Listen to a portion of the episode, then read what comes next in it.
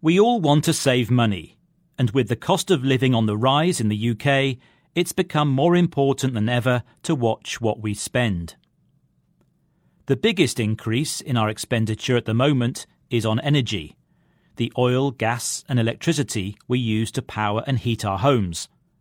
That's why many of us are looking at ways to save energy so we don't have to shell out on huge fuel bills. Making our home more energy efficient is the obvious way to save money.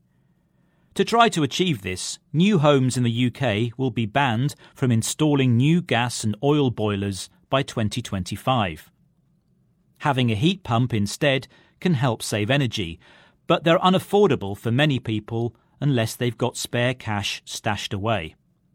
If your home feels like a money pit, there are some low budget solutions you can turn to to lower your energy usage. Warm air escapes our homes easily, so adding draft excluders or a rolled up towel to block these gaps will help. Investing in new double glazing will certainly insulate your home better, but if it is too costly, it might be worth using some heavy curtains to stop the heat escaping. Switching off lights is also a good idea.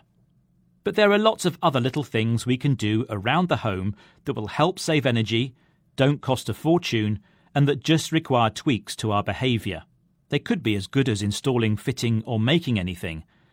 Put lids on pots and pans when cooking, the food will be ready quicker. Use a microwave to reheat food rather than the oven. Don't overfill your kettle when boiling water.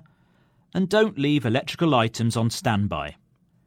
Jo Patterson from Cardiff University's Welsh School of Architecture told the BBC that a combination of small measures like these could reduce household energy bills by about 10%.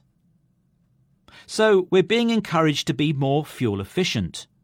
But our main aim isn't just financial. We need to do it to reduce our carbon footprint so that our energy usage doesn't cost the earth.